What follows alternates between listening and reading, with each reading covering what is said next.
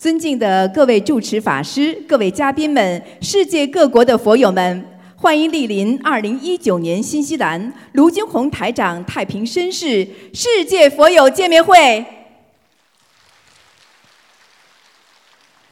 观音菩萨佛光普照，甘露遍洒，心灵法门为我们点亮心灯，开启心灵之门。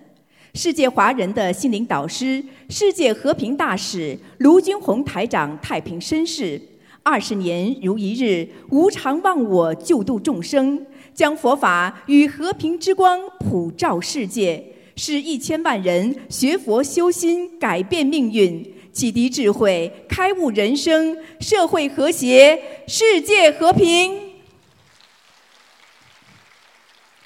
作为世界和平大使、世界华人的心灵导师，近年来卢台长的弘法足迹遍及世界一百二十个国家与地区，将佛法与中华文化的和平理念推广至国际社会。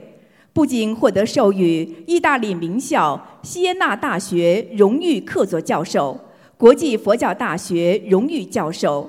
英国西苏格兰大学佛学与哲学讲师，马来西亚皇室拿督终身荣誉爵位，澳大利亚太平绅士，还在联合国、美国国会、美国宽容博物馆等地举办的世界和平会议上多次获得世界和平大使殊荣。卢台长还荣誉入选二零一四中国人物年鉴，并于二零一五年九月。应联合国大会主席邀请，在联合国总部出席联合国大会和平文化高峰论坛。二零一八年五月，卢台长在英国国会获得授予世界宗教和平大使、世界杰出慈善大使。今年五月，应邀出席联合国教科文组织为赛节庆典，并作主题发言。使佛法精髓与和平理念走向世界。卢俊宏台长慈悲心系新西兰佛友，特别来到奥克兰与大家结缘，感恩观世音菩萨慈悲成全，感恩恩师卢俊宏台长普渡有缘，也感恩世界各地的法师们、佛友们和义工们，感恩大家。今晚的见面会程序安排如下：首先，我们有请几位同修上台发言，分享他们的学佛心得。接下来，卢台长将会为我们慈悲开示。随后，对于来自世界各地共修组同修的佛学问题，卢台长将会为我们现场解答问题，指点迷津。首先，让我们欢迎来自奥克兰的威廉林同修与我们分享。修习心灵法门之后，并全家学业有成，让我们掌声欢迎！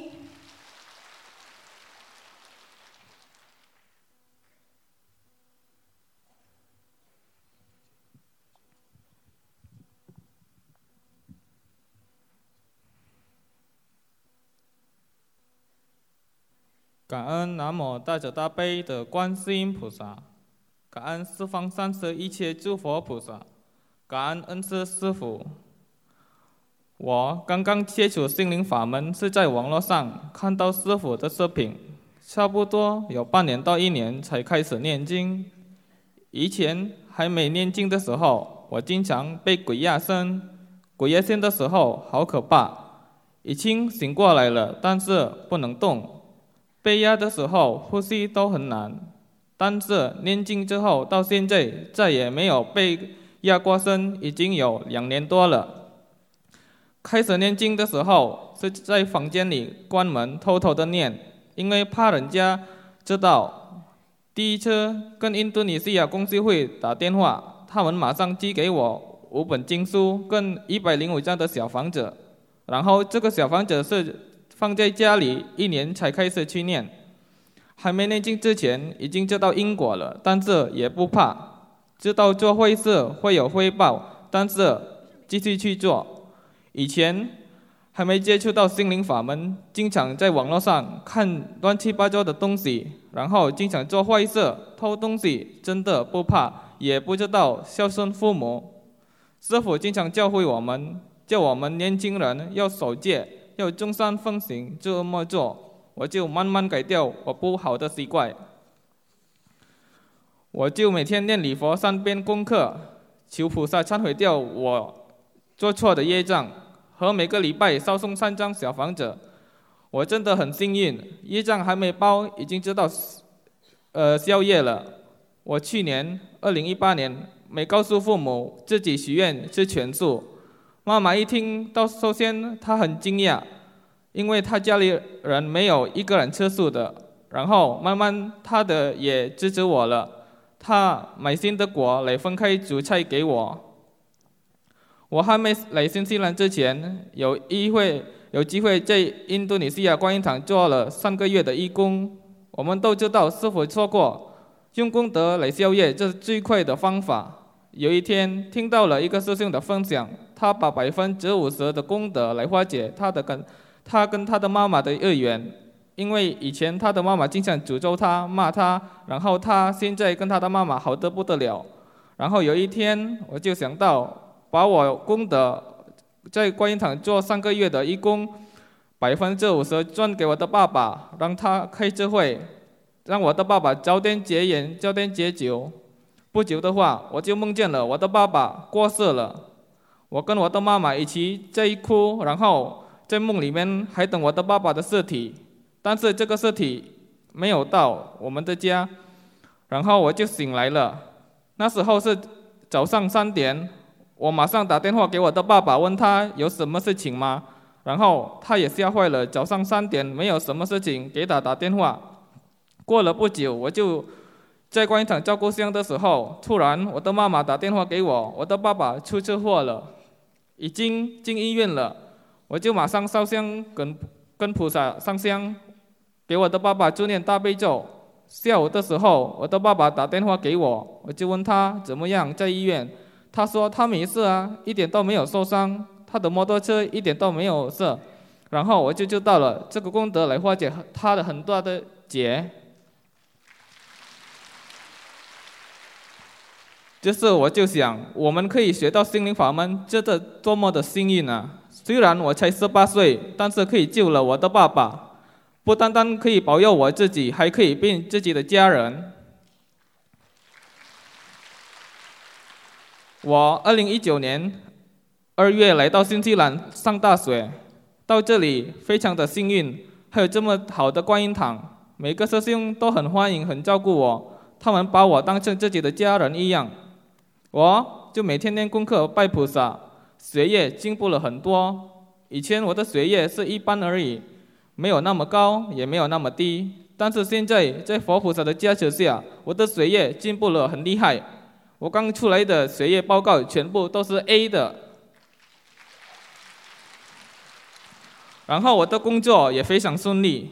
只有我们好好学佛念经，菩萨一定有最好的安排给我们。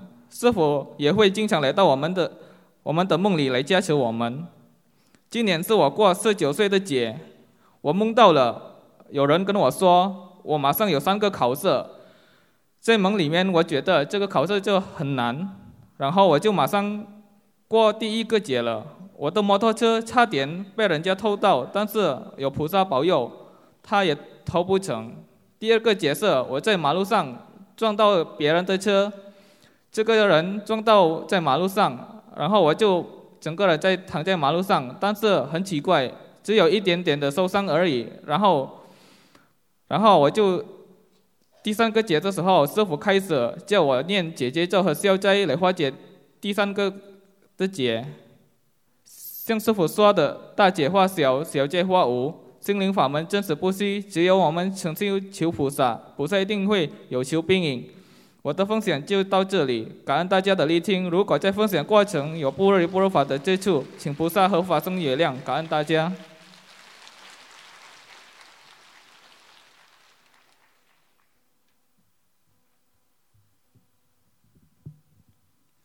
下面，让我们欢迎来自美国的陈金环同修与我们分享心灵法门，令他知因懂果，化解感情冤结，放下解脱。让我们掌声欢迎。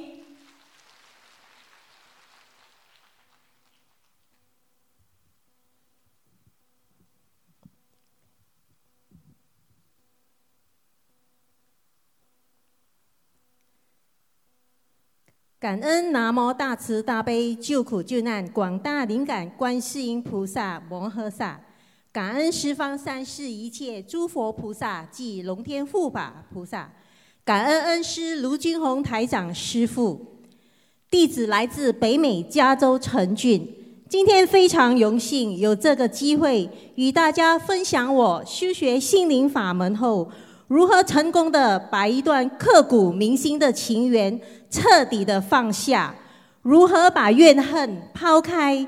如果分享有不如理不如法的地方，请大慈大悲观世音菩萨、诸佛菩萨及龙天护法菩萨和师父原谅。弟子首先要向观世音菩萨、龙天护法菩萨和师父忏悔。当年年纪轻轻的我，很无知，不开悟和愚痴，做错了很多事，严重的造下了同居、邪淫、打胎，还有找通灵人等等的重大罪业。弟子真的错了。年轻时。弟子对佛法认识不多，在没结婚前有过一位非常好的男友，同居了一段很长的时间。前男友条件非常好，他非常疼爱我，但是有很多桃花运。因为第三者的介入之下，他就搬了出去，我们分手了。那时是我人生。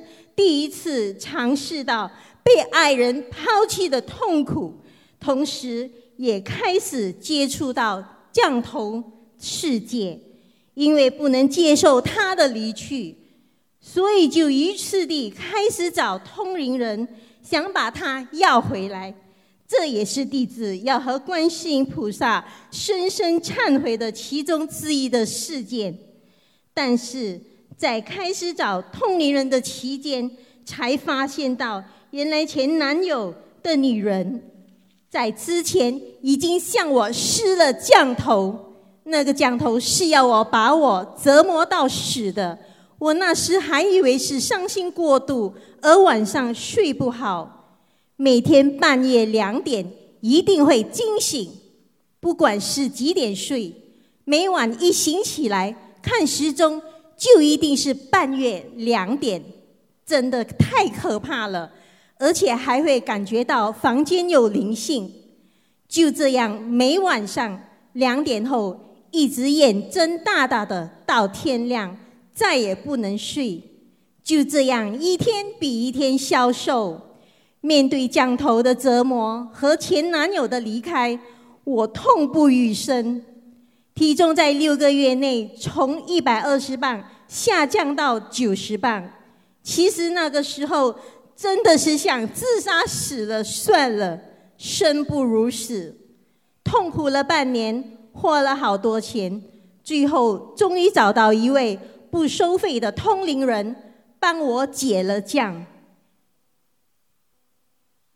虽然那个时候还没有学佛，但。也真的要感恩观世音菩萨的保佑。想想看，如果降头没有及时被解掉，我真的会因为不能睡而精神分裂，折磨到死去的。感恩菩萨。过后虽然和前男友分手了，表面上很潇洒，但是内心是根本没有得到解脱的。一听到降头就非常恐惧，一直到几年之后搬来美国，认识到现在的先生，结婚后就把这些事抛在脑后。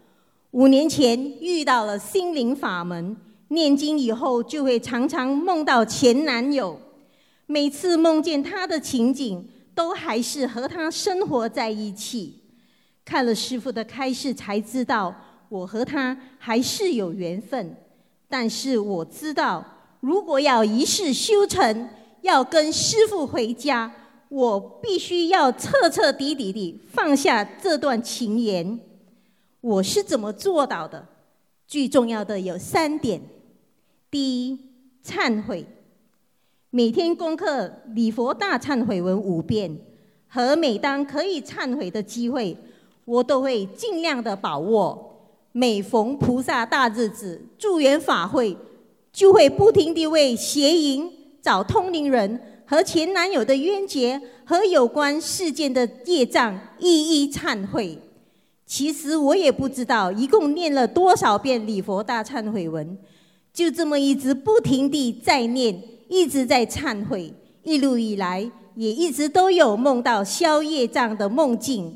除此之外，我还在师父博客分享，也同时和菩萨忏悔以前对前男友做错的事，这个真的非常非常的有效。忏悔分享后，整个人都轻松了很多，而且最不可思议的是，过后可以感觉到自己已经把前男友的事真正地放下了。很奇怪的是，我也不怪他离开我，对这回事。都完全没有感觉了，感恩观世音菩萨，感恩师父。第二，多看和多读白话佛法，晚上听台长开示录音，从中学习道理，佛言佛语开智慧，了解到人生就是要万物皆空，每样东西、每件事情都不长久，人生生老病死都逃不了轮回。只有修行修心放下和开悟，才能避免六道轮回之路。深深明白这个道理后，弟子无形中就把前男友放下了。而且对于那个女人，我已经不恨她了。你说，对于一个抢你爱人和跟你撕降头的女人，你会有怎么样的想法？要原谅她，要忘记，谈何容易？但是现在的我却对她没有感觉，我不恨她了，我做到了，我放下了，感恩观世音菩萨，感恩师父。其实反过来还要谢谢他。想想看，如果现在我还是和爱的人在一起，肯定还是在吃喝玩乐消福报。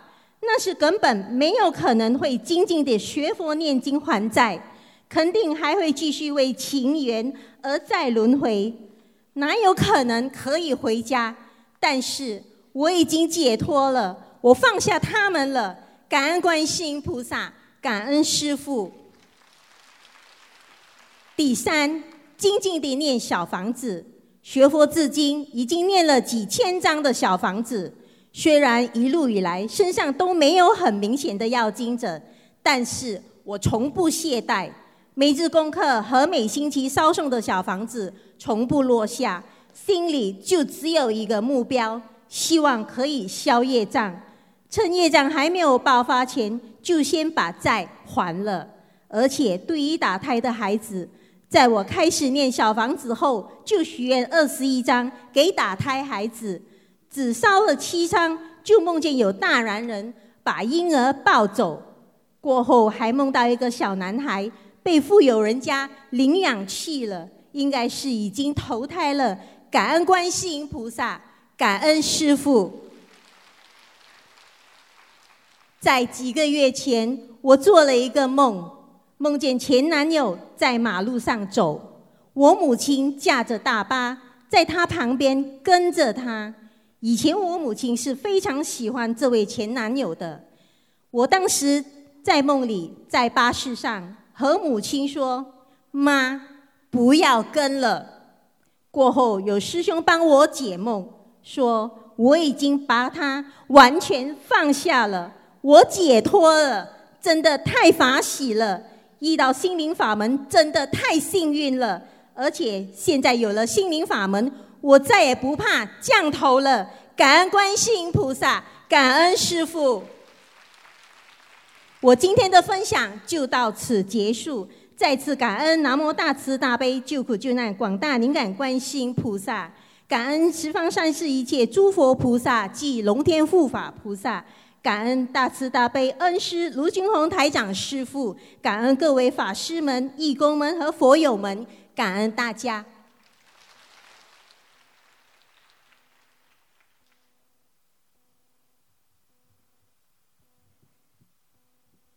下面，让我们欢迎美国哈密尔顿的范丽红同修与我们分享心灵法门超度英灵，令全家重获新生，找到了生命的价值。让我们掌声欢迎。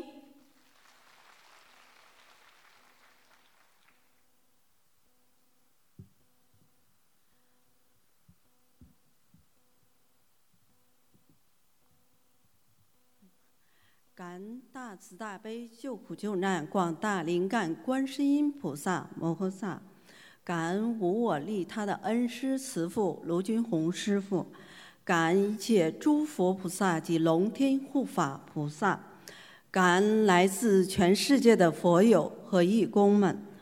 我怀着非常激动和无比感恩的心情。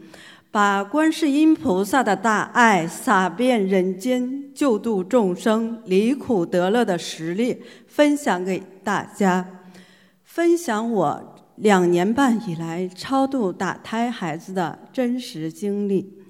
我向菩萨忏悔，因没学佛之前不懂因果，打胎孩子长期吃避孕药。时间关系，我只能分享。超度打胎孩子的几个细节。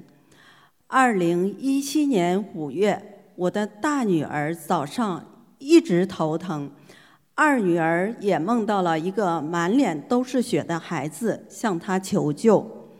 就在我给打胎的孩子烧送了第三张小房子的当天晚上八点三十分，二女儿突然莫名其妙地问我。你打胎了几个孩子？我就想让你生气，这不像七岁小孩说出来的话。他又说：“我不是小雨，小雨是我二女儿的名字。我是你打胎的孩子，还没有生下来就被你们流产了。我没有家，没有妈妈的爱，更没有吃的，我哪都去不了。”我当时哭着忏悔说：“由于我不懂因果，打胎了，我自己造的业，我自己来背。我一定念小房子超度。”这时他说：“有人劝我，让我原谅你，让我离开你们。我知道这是菩萨慈悲加持，是小房子的能量。”当时我泪流满面，泣不成声，一直忏悔。由于这次事情的出现，我心里有了芥蒂。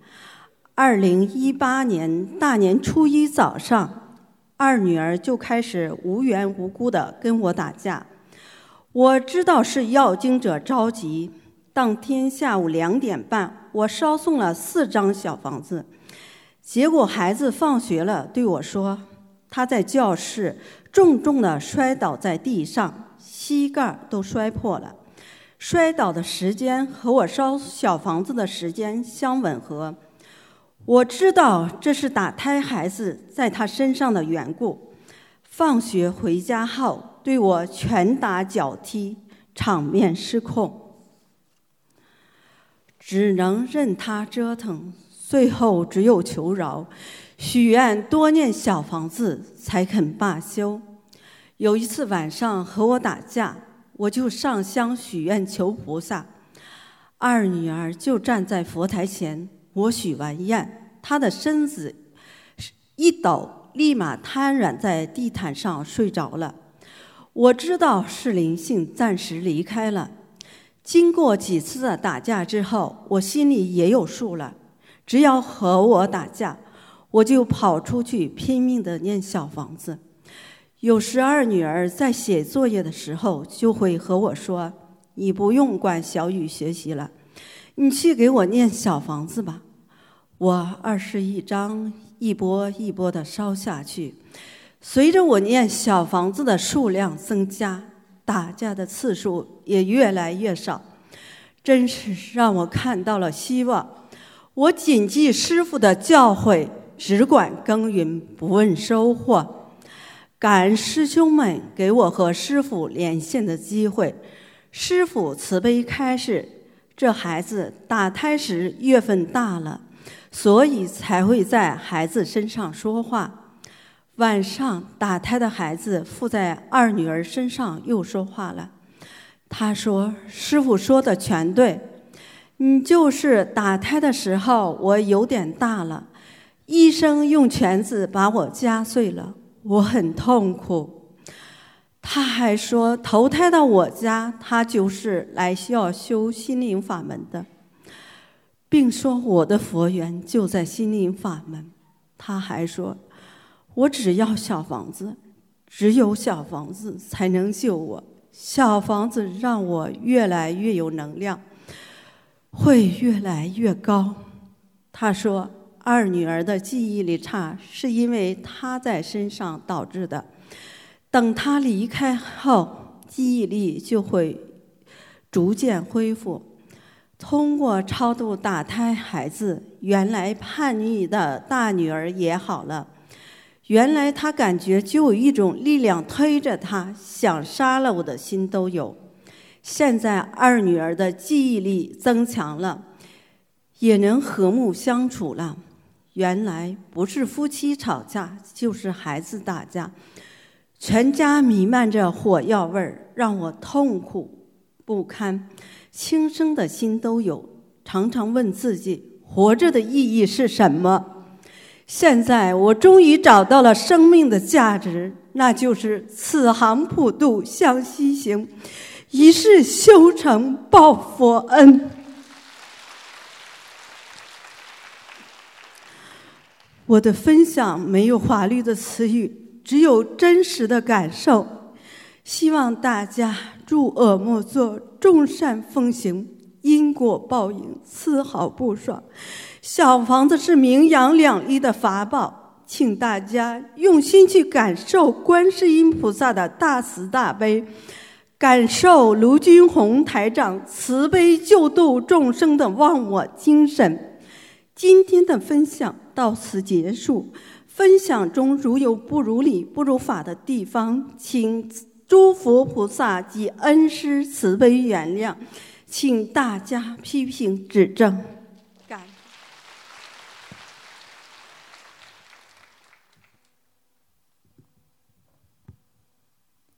下面，让我们欢迎布里斯本的张琪同修与我们分享：修习心灵法门之后，身心健康、破迷开悟，全家受益。让我们掌声欢迎。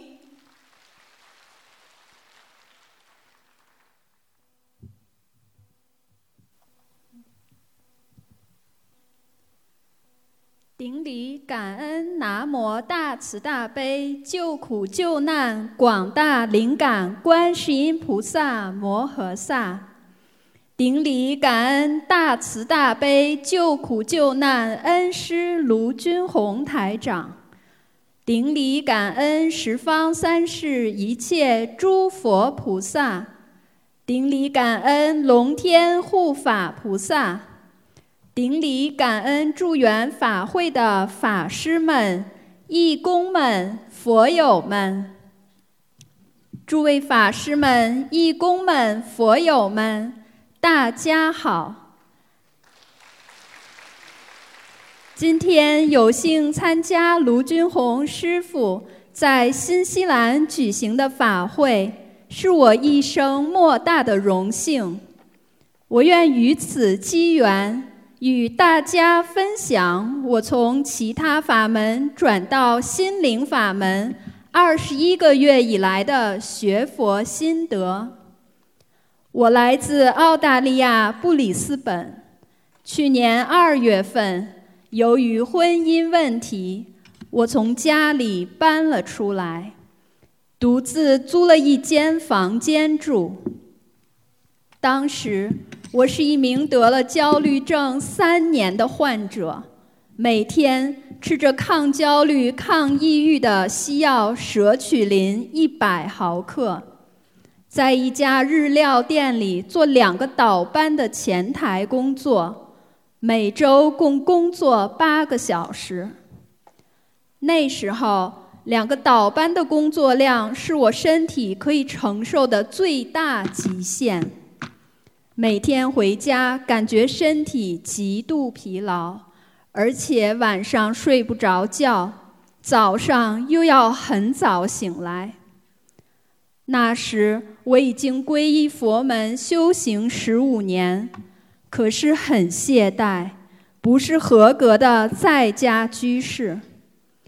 有一天我就想，人生如梦幻泡影，在澳大利亚的国土上，我只身一人，原来唯一能够依靠的就是佛菩萨，只有这一生。把自己交给佛菩萨，才能真正获得解脱。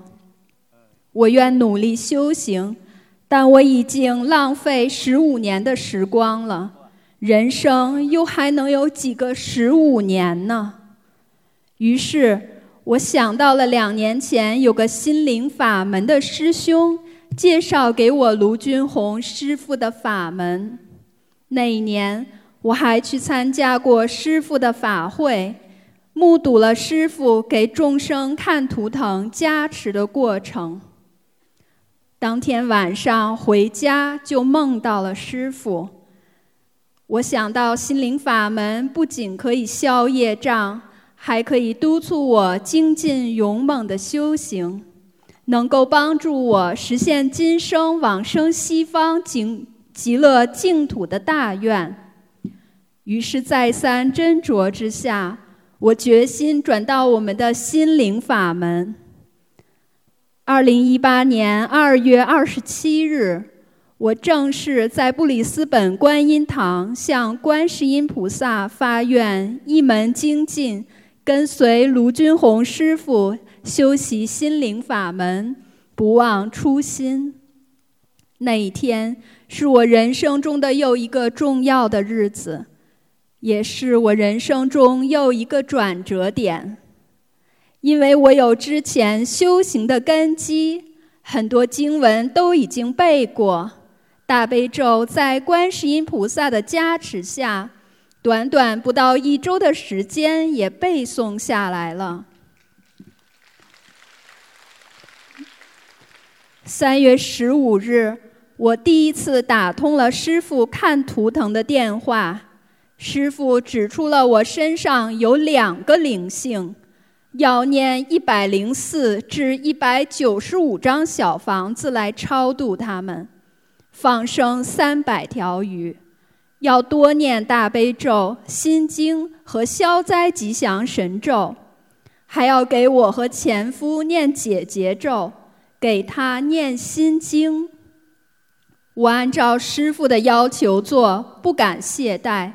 每天功课都认真坚持，不论再难受再累，也要按时完成，而且还许愿为要经者第一波念诵六十三张小房子，于去年八月三十一日完成，每月至少半个月吃全素。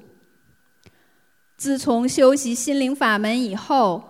我的身体一天比一天有进步，哪怕只是进步一点点，对我来说也是重见曙光，也同时对我是更大的安慰和鼓励。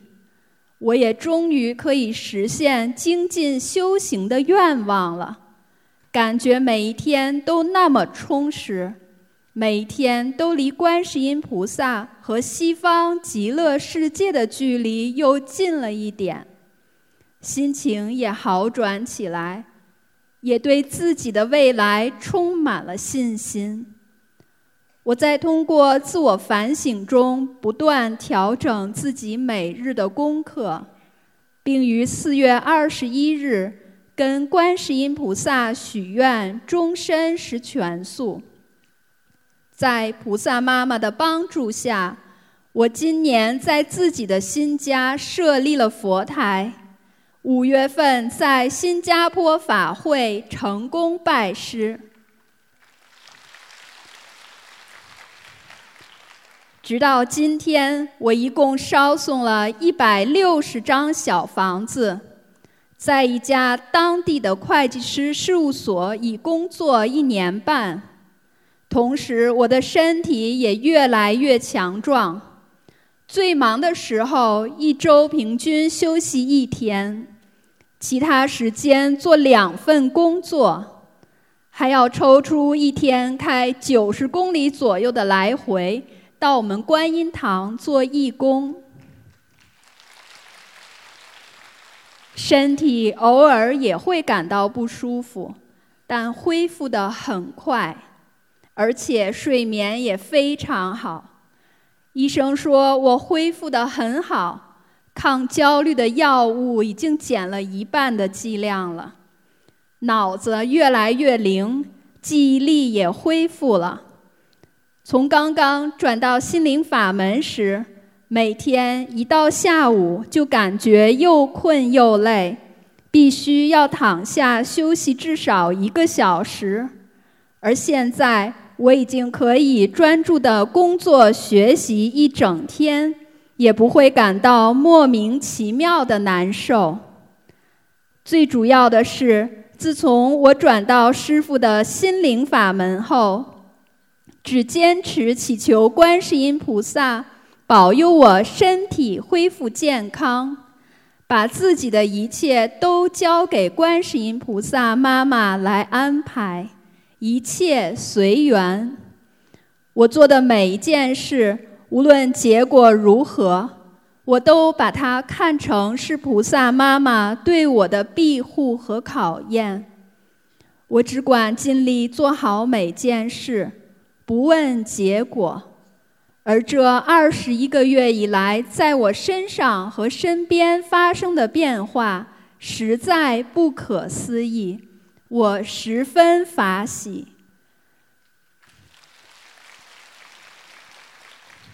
我的父母虽然远在中国，他们也不为我操心了，即使是不是很相信佛法的爸爸。也总是嘱咐我要好好念经修行，还向我要了白话佛法学习。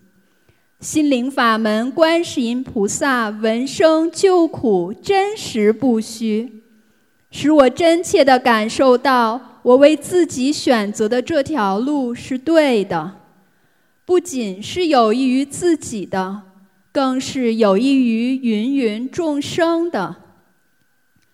我愿今生做观世音菩萨的千手千眼，精进勇猛地跟随卢军宏师傅好好修心修行，临终时干干净净地和观世音菩萨回到西方极乐世界的家。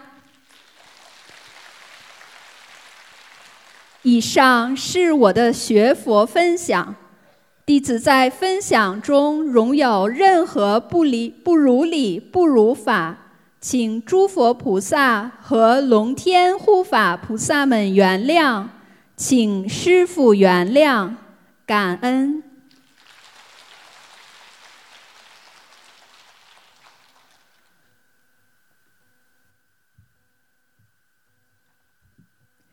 下面，让我们欢迎来自新西兰的何金满同修与我们分享：心灵法门令家庭和睦，癌症痊愈，找到了回家的路。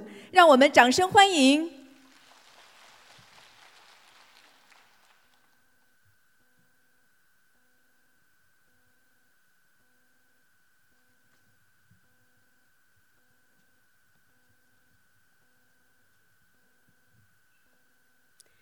顶礼南无大慈大悲观世音菩萨，顶礼十方三圣一切诸佛菩萨，顶礼龙天护法菩萨，顶礼恩师卢军宏师傅。尊敬的各位法师，各位来自全世界的师兄们，大家好。首先感恩菩萨给我机会分享我出浅的学佛感受。在分享过程中，如有不如理、不如法之处，还请菩萨妈妈慈悲原谅，护法菩萨慈悲原谅，师父慈悲原谅。愚痴无明的我，在浩瀚的佛法中吸取我的营养，让我枯竭的生命焕发生机，让我在大起大落的惊恐之中站稳脚跟，明白了生命真正的意义是超脱生死，永断轮回。二零一三年年底，妹妹告诉我心灵法门很好，让我学佛。那个时候对佛法一无所知，半信半疑。到了观音堂，感觉师傅们都不错，我就开始念经，但不够精进，只是一个小我的状态。家庭、孩子、柴米油盐。参加观堂活动不够积极，这个状态持续一年多，小有进步，还是不够精进。如果用佛法解释我的状态，就是愚痴无明。二零一四年，师兄们的耳软目染下，让我开始对佛法有了更深的认识，开始明白因果。懂得人生无常，也只是理论上的认识。这一年，我运用三大法宝，让我和家人不和谐的关系开始变好。我懂得了一切皆是缘，如是因，如是果，让我看开身边的一切矛盾，不再生气，不再辩解。生活中的一切不如意，都能原谅。自己总结一下，这一年我的状态就是修小乘佛法刚刚开始。二零一五年让我对佛法更加坚定。这一年我被检查出肠癌，当时我六十岁，恰逢是我的一个大劫。是菩萨慈悲，本不该体检的我，被加一安排体检。我心想，那就去查一下吧。结果被查出了癌症。当时心情极其复杂，恐惧中抱有希望。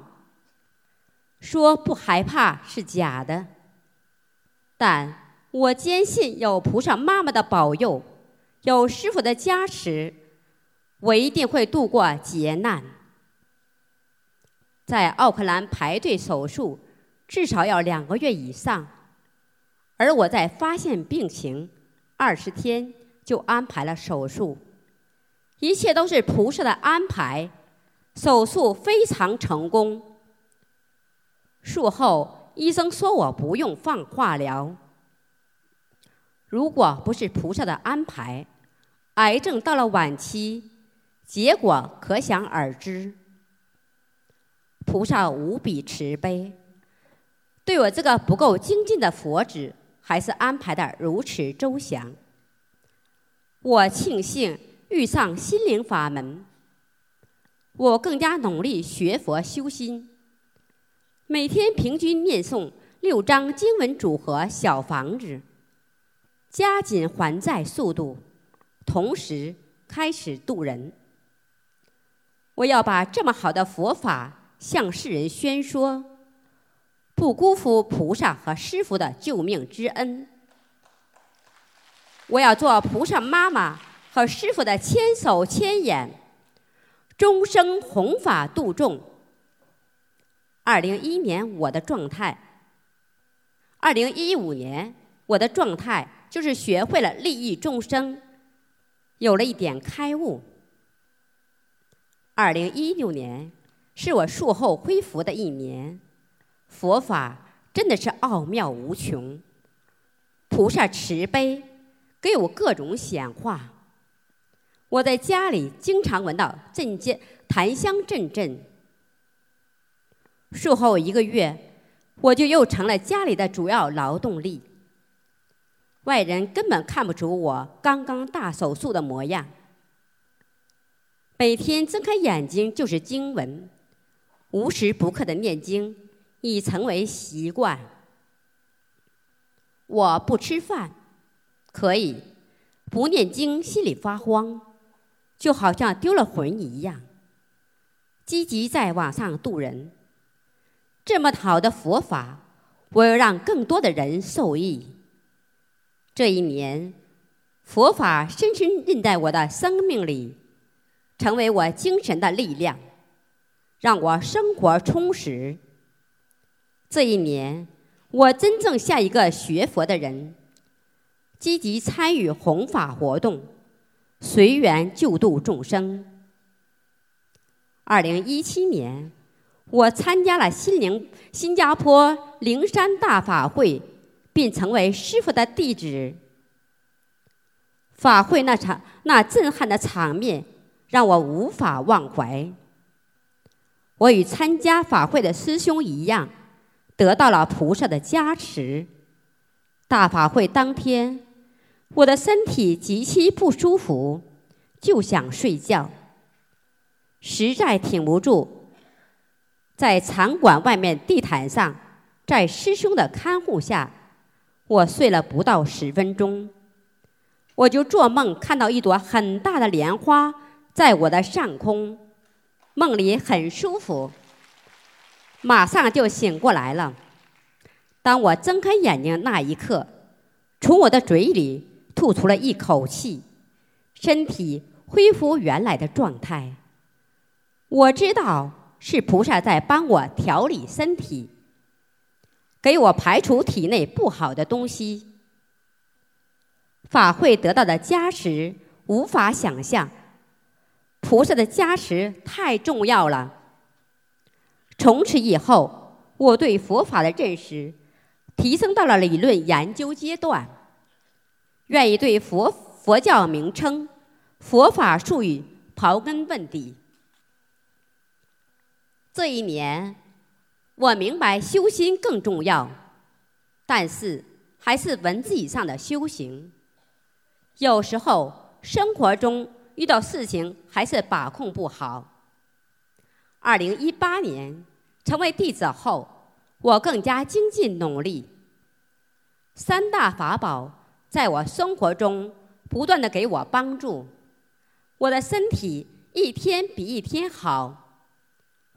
家里以前的矛盾都在化解，婆媳如同母女，儿子工作越来越好，大孙女从出生到三岁，我们全家人没有睡过一个安稳觉，现在全都好了。佛法让我受益无穷，我学习菩萨的慈悲，逢人就讲佛法。坚持每日在群里朗读白话佛法，在网上和师兄们交流佛法，共同学习，拼命度人。这一年，我的学佛之路可以说是真正的从内心深处懂因果轮回、明功德、消业障。二零一九年，我告别癌症。在今年五月的跟踪检查后，医生告诉我你痊愈了，不用再跟踪检查了。其实后来真的不再害怕了，因为我有菩萨妈妈做我的坚强后盾，我无所恐惧。我感恩师傅，多次梦中提醒，梦中给我礼物，各种加持。让我恢复了健康如初的我。如果没有遇上心灵法门，如果没有菩萨的慈悲加持，如果没有师傅的舍命相救，何来今天的我？我要告诉所有的有缘众生，不要再徘徊，不要再犹豫，赶紧拿起经书，念经消业还债。拯救自己的慧命。这一年，我改变了只是在文字上的修行，努力做到了现实生活中对照师傅的白话佛法，随时改正自己的缺点。几年的修行，说来惭愧，菩萨和师傅给我的太多了，我做的太少。佛法奥妙无穷，我知之甚少。修行之路漫长，这几年的修行让我的家庭日趋和睦，癌症痊愈。但这还只是修行的第一步，真正的修行要利益众生，脱离轮回，从意识形态和内心深处去修，学习观世音菩萨无缘大慈。同体大悲的精神，努力践行白话佛法的智慧法语，智度度人，成就道业。最后，感恩佛法让我完成了对生命的最初觉醒，找到了回家的路。再一次感恩大慈大悲观世音菩萨。